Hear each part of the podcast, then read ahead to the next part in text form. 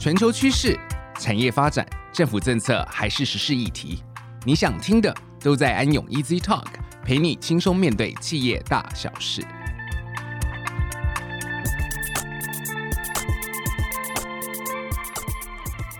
Hello，大家好，欢迎来到安永 Easy Talk，我是安永联合会计师事务所税务科技服务的詹大伟 David。今天我们安永企业管理咨询服务公司的总经理 John 跟我一起来跟大家聊聊跨国供应链的新趋势。John 跟大家打个招呼吧。大家好，我是安永企业管理咨询的黄长勋，大家要叫我 John。哎，John。我观察最近台湾的产业新闻，发现有一股把供应链拉长到美国的趋势。比方说，台积电去亚利桑那州设立五纳米厂，或是友达为了特斯拉准备到北美设车用面板厂。以您多年的客户服务经验，您怎么观察这个现象呢？这会是一波短期的热潮吗？OK，我我想我们可以以下几点来看一下。呃，首先的话，其实我们传统的一个商业模式呢，是越变越复杂化。那原本一个供应链的角度呢，从一个单一的商业模式呢，转型多样化。那其实让我们的企业这供应链会越来越复杂，从一个线性的一个方式变成是一个网络的一个生态系统。那另外一点呢，就是尤其美中贸易战现在越演越烈。那其实从拜登政府的发言跟行动来看啊，拜登政府某种程度上还是延续着啊前政府川普对中强硬的经贸政策，所以这短期内也不会看到有任何的一个改变。那其实第三点是过去一年呢，大家最突发、最印象深刻的段，就是所谓的新冠肺炎疫情下，也带来了非常新的。挑战。那其实，在供应链上面呢，我们常常讲到所谓的一个啊、呃、长边效应。那长边效应呢，基本上就是在讲说，其实当需求做大幅度的一个改变的时候呢，而造成这个预测模式无法快速的一个反应。那新冠肺炎呢，不只针对需求模式的改变。比如说，突然对一些 ICT 的产品、对电脑的需求大幅增加，同时呢，肺炎的疫情下也让我们供应方造成的一些冲击，无法去生产跟供应，所以从需求跟供应这两端的巨幅改变下呢。这个长边效应的现象就更加明显跟剧烈。那因为这样子呢，我们也在汽车啊、IC 的产业里面看到，大家就开始重复的下单，因为怕拿不到货，就赶快下更多的单。那这样对供应链来讲，又造成更多资讯上一个不对称的一个影响。那不止新冠。肺炎哦，其实从这个角度，大家也可以看到一个气候变迁呢。我觉得这会是更长期的一个影响。尤其你在台湾看到最近缺水，这其实对供应链也是一个呃 potential 一个很大的一个冲击。所以未来的话，这一定不会是一个短期的一件事情。嗯，了解。哇，其实就您刚提到这几点来看，其实包含呃短期这种政策面的影响，甚至是接下来甚至所谓像环保 ESG 的影响。我看这部分会是一个持续好几年的冲击。当企业在进行这样的跨国供应链转型的时候，John 有没有一些建议可以给我们的听众呢？OK，那其实我觉得刚才有讲到商业模式的一个改变。然后未来一些啊不预期的事件的这些发生啊 ESG 啊肺炎，还有这些啊贸易的这些壁垒，那其实最主要呢企业会遇到的问题就是管理的复杂度会越变越复杂，因为当我们从一个很线性，以往我们在管理上都是说从啊台湾、中国大陆为最主要的一个生产基地。未来我们已经往南向走，甚至你刚才提到我们要往北美，甚至往欧洲去走。那这样的一个复杂的一个供应链呢，是会对管理上造成一个改变。那尤其所谓的这个供应模式呢，在所谓的少量多样或者是产品周期的这种加速的产生呢，啊，比如说像 Kickstarter 所造成的现象之外，那未来的供应链呢，不只是从一条龙啊，从供应商到客户，然后需要去经营这个越来越复杂的一个生态链。所以你看，像鸿海啊、和硕啊、纬创，他们都在这些呃客户要求下前往，不只是印度去生产。那这样子不去印度生产设厂之外呢，其实它也必须要去扶植在地的这个供应商。所以这就会造成更复杂的一个整个网络管理的一个问题。那在这供应网络上面呢，其实你也会看到说，像人保电脑呢，它不止在在亚太地区，它也必须要去南美，它也要必须要去波兰去设这些 PC 的维修中心，所以不只是服务生产而已，也必须要去服务这个维修。自此之外，这么复杂的区域还有网络的改变下，其实呢，呃，台湾的企业必须要开始去考虑所谓的双中心的这样的一个概念。哦，我比较少听到这种所谓双中心的概念，诶，这部分可以再请 John 再帮我们多解释一点吗？双中心呢，不止单一中心啊，因为以往我们都是以所谓一个大中华区作为的一个考量点。那双中心呢，是因为供应链的转换，然后在管理上的风险呢，我们现在生产基地开始移开，从亚太区也要进入到美洲区，也要进入到欧洲区。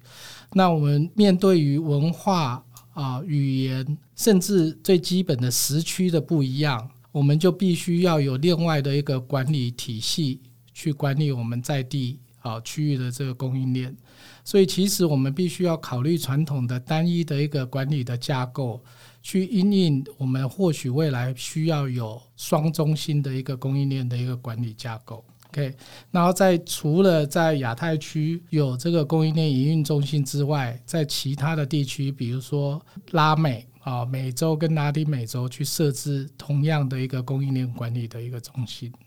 做这件双中心这结构之后呢，其实另外一个重点就是说，我们必须要去仰赖啊更数据化的一个管理，所以不止在结构上啊开始有了这种双中心的想法，我们必须也要去启动我们或加速我们的这数位的转型。那数位转型呢，其实。对我们啊，怎么样去运营双中心这样的一个管理体系呢？是一个非常必须的一个基础能力。那其实政府也体会到啊，数位转型的一个需求，所以政府也有蛮多的一个资金的方案来来支持这件事情。那其实数位转型呢，从我的概念其实很简单的三点，第一个就是先要有一个数据基础。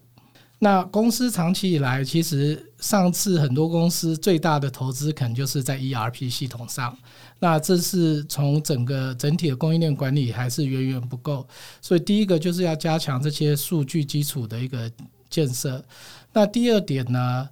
我称做数据的平民化，或是有些人说是民主化。那什么是叫数据的平民化呢？就是说，数据往往常常是用来让管理阶层来使用，来看执行层到底做得怎么样。那其实所谓平民化的话，其实在数位转型里面是一个很核心的观念，就是应该这个这些数据是要让每一个员工都能够开始是运用这些数据，然后怎么去改善他们自己的日常工作流程，然后不止啊，数据不只是给管理阶层来来来使用而已。然后最后呢，就是说，因为有这些数据基础，所有的员工每一个人都有充裕正确的数据去改善他们的工作，最后新的商业啊模式或是管理模式才会有一些创新来产生。所以，所有这些的。数位转型的变革呢，其实最关键的都还是在人的身上，而不是就一味去做很多的硬体啊或软体的一个投资。OK，那 David，那你从税务科技的角度有什么看法？好，那我在这边就说明一下，从税务科技的角度有什么样的看法。呃，在过去这两年来，其实有蛮大的变化。那所以我觉得总结来说，大概是有两点的影响哦。第一个就是当现在大家都在说所谓从供应链从长链变成短链的一个情况，但是从我们税务的角度来看呢，其实反而更像是从短链 FOB 的情况到所谓长链 DDU DDP 的变化。这部分我后面会做一些比较详细的叙述。第二点的部分啊，就谈的像刚 John 您提到，就是说过去我可能是呃，只要在中国这边生产之后就交付给客户的情况，到现在可能接下来都要移到客户当地去做这个生产，然后再做做交付，这是一个所谓长链到短链的变化。那我觉得更近这一年来有一个更大的影响是，所谓过去我们常在谈这个所谓红色供应链哦，红色供应链的影响。在现在来说，红色供应链的影响慢慢似乎已经变成一个全球的关注焦点。所以，呃，我们在看到这个方向上，红色供应链到现在的发展会变成是说，呃，可能厂商有红色供应链，你可能也要需要另外一个非红色的供应链哦，因为这个部分就针对。呃，可能美中大战的部分，或者其他国家对中国有一些考虑哦，所以在这部分，你的供应链可能似乎也要去重新去思考哦，所以我会称为是一个红色供应链到呃绿色供应链，就是双向供应链的存在，这都是一个对呃供应链变化的一个重大影响。那这个东西这样谈可能还有一点抽象，我用一些比较简单的想法来带入所谓税务科技的概念哦。如果我们用制造业来举例。哦过去的短链时代，而且我刚谈的这个所谓我原先在中国生产交付出去给客户的，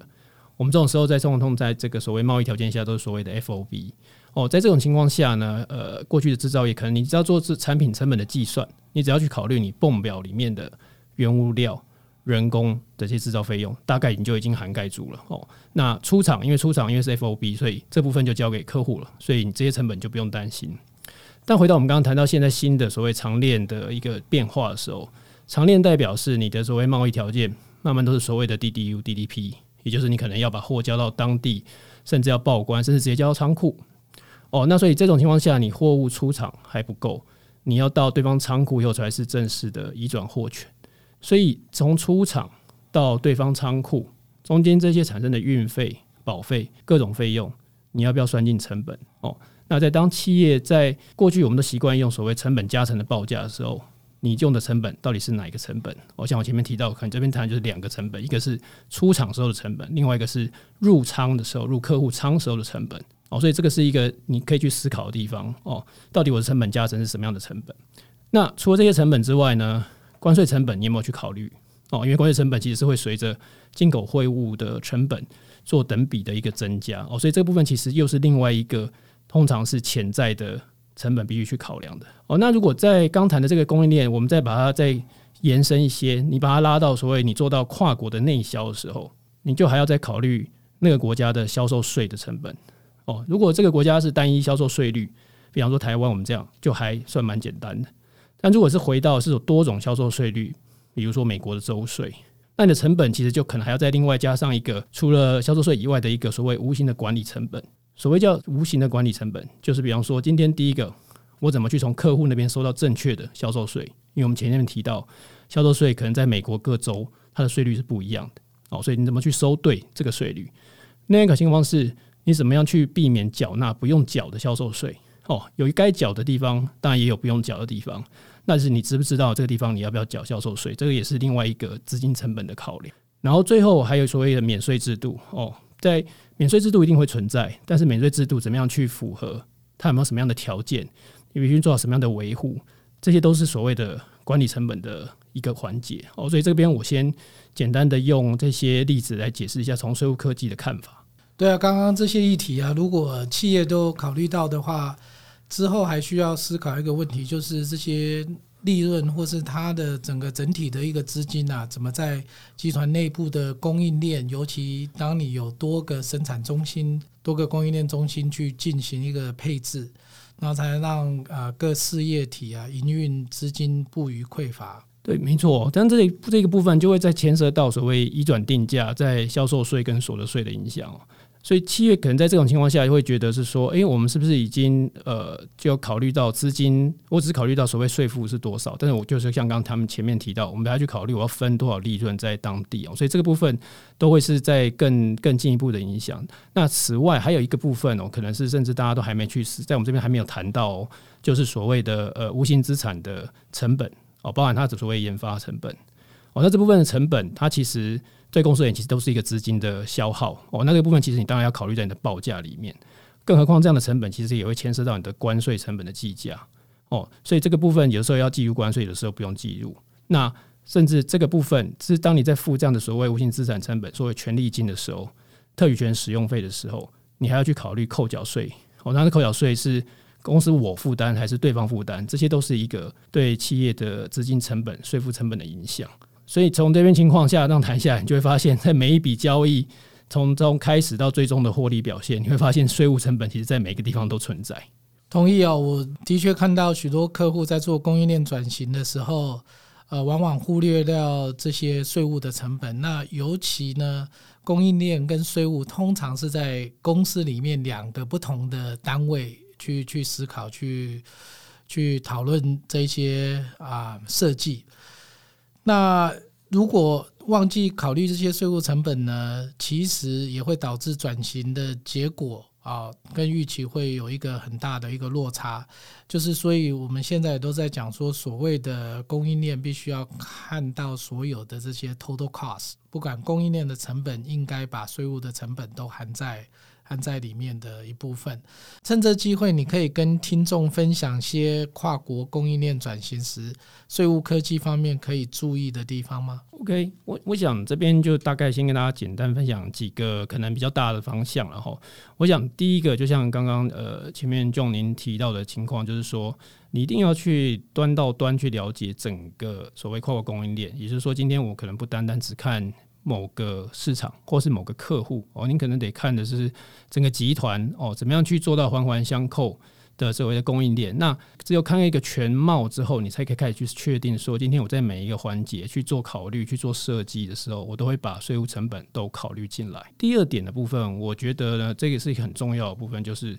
谈到数据的整理哦。因为当你有了一个宏观的观察之后，你就要开始去想说，诶，这些会影响到我新的模式的转型的。而这些数据到底在什么地方哦？因为毕竟你要做转型，你要做计算，你一定要有数据。那在这边，我觉得有一点就是刚才很常见的迷思，我觉得这边特别提醒大家，就是说，诶，很多人会想说，税务数据那一定就是在所谓的呃财会的模组嘛，或者说以 SAP 来讲，可能在 FICO 呃里面。但其实哦，事实上来说，我们的经验是，税务相关的数据其实会也会在很多其他的模组里面，比方说销售的模组的资料库，甚至是所谓的人资模组资料库，或者是生产模组的资料库。所以，当我们在谈呃数据整理的时候，各位可能要再去更仔细的去想清楚，今天到底每一个税务环节的呃数据会放在什么地方哦。那再来第三点，我想我们觉得这边就是谈到是呃跟前面。用提到的部分会有点相关，就是说我们要尽量去减少用人工处理数据的方法哦。回过来就是说，今天在这个数位转型的情况下，自动化的数据梳理计算哦，应该是一个优先考虑的方式哦。那只有在呃自动化有一些条件没办法满足的时候，我们才去考虑由人工来进行。那通过这方式，你才可以提高报表的及时性，而且能够正确的产出。那再下一点，我会提醒大家是关于所谓的税务处理流程哦。这部分其实也是大家很常见的一个问题哈，大家可能仔细，通常实际上每个人在做的作业流程有一个不同的方法，所以如果今天集团在全球各地有营运，不同的人可能就有不同的方法，但这个对于呃做好税务成本的管理，其实不是一个非常有效益的做法，所以建议大家是在这个部分也可以同步去考虑说有没有办法去做一个所谓标准化或者是模组化的方法，来让全集团来做这个执行。那在下一点的部分，呃，也可以。另外一点是，这个也是通常大家比较忽略掉的部分，是关于跟第三方数据的一个对接哦。那这边第三方数据可能不单单只是说，呃，今天我可能有一些呃外部的供应商而已哦，甚至进一步，你可以去思考是刚才这些税务成本，它的主管机关，比方说海关，比方说税局，他们在我们有营运的国家，他们有没有支持跟所谓的企业的资料做对接，或者怎么样的更快的传输资料？这个部分会是一个双向的交流哦，让呃不管是税局或者是对企业主这边都能够及时沟通。那这个部分对于呃税负成本的控制也是非常有效。那最后一点，我觉得这边再谈一件，就是说，呃，现在的科技相当的发达哦，所以各种各样的呃第三方服务，甚至第三方的工具，都已经在市场上越来越多哦。所以各位在做这样的转型的时候，也可以去适度的去考虑这些市场上现有的服务或是工具。哦，比如说有一些税率啊、税务法规的资料库。哦，它们的存在可以让你去减少资讯的收集时间或是正确性的问题。那进一步，你可以思考说，有没有办法让数据资料库数据跟我们本身 ERP 的数据哦去做一个进一步的对接。哦，那降低我们自行维护的管理成本。那到底下一步他们应该怎么走会比较好？就趁这机会，请 John 帮大家做一个总结。所以，跨国的供应链转型呢，其实最主要的，就像我一刚开始讲的，就是说未来的商业模式的这个改变呢，我们应该因应这样的未来的改变，去决定一个管理的一个架构。那刚原来又提到所谓的双中心，就是未来的这多中心的一个管理架构呢，是一个很重要的一个决定。那建立架构之后呢，怎么样让我们的人员专业化啊，运用数据去营运这整个体系啊，是我认为最重要的一个重重点。因为最终的变革的发生，一定是会发生在我们这些人才的身体上上面啊。那安永呢，身为企业咨询呢，其实我们可以协助在这啊策略布局方面呢，然后也可以配合我们全球的这个 footprint 啊，这有审计啊、税务啊，还有财务各方面的服务，来提供给我们的台湾的企业主一个整合性的一个咨询，来拟定这个未来的一个策略。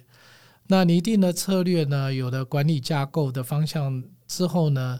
其实最重要的还是所谓的这个加速数位转型的一个进程，然后怎么样搭配数据基础呢？来建立这数据基础。刚才 David 也讲了，有很多其实还是要仰赖在所谓的数据跟科技上面来来来协助我们对未来的供应链来进行一些管理。那企业在这数位转型呢，一定是要先把我们的数据基础建立好，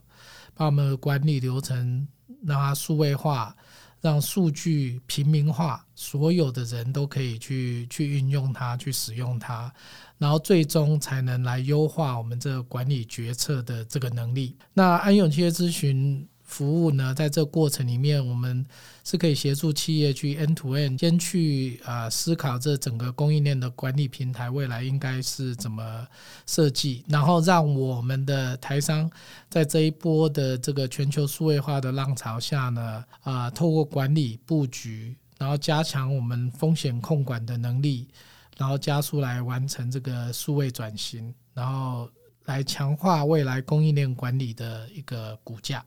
好，那谢谢大家的收听，安永 ED Talk，我们下周四再见喽，再见喽，拜拜。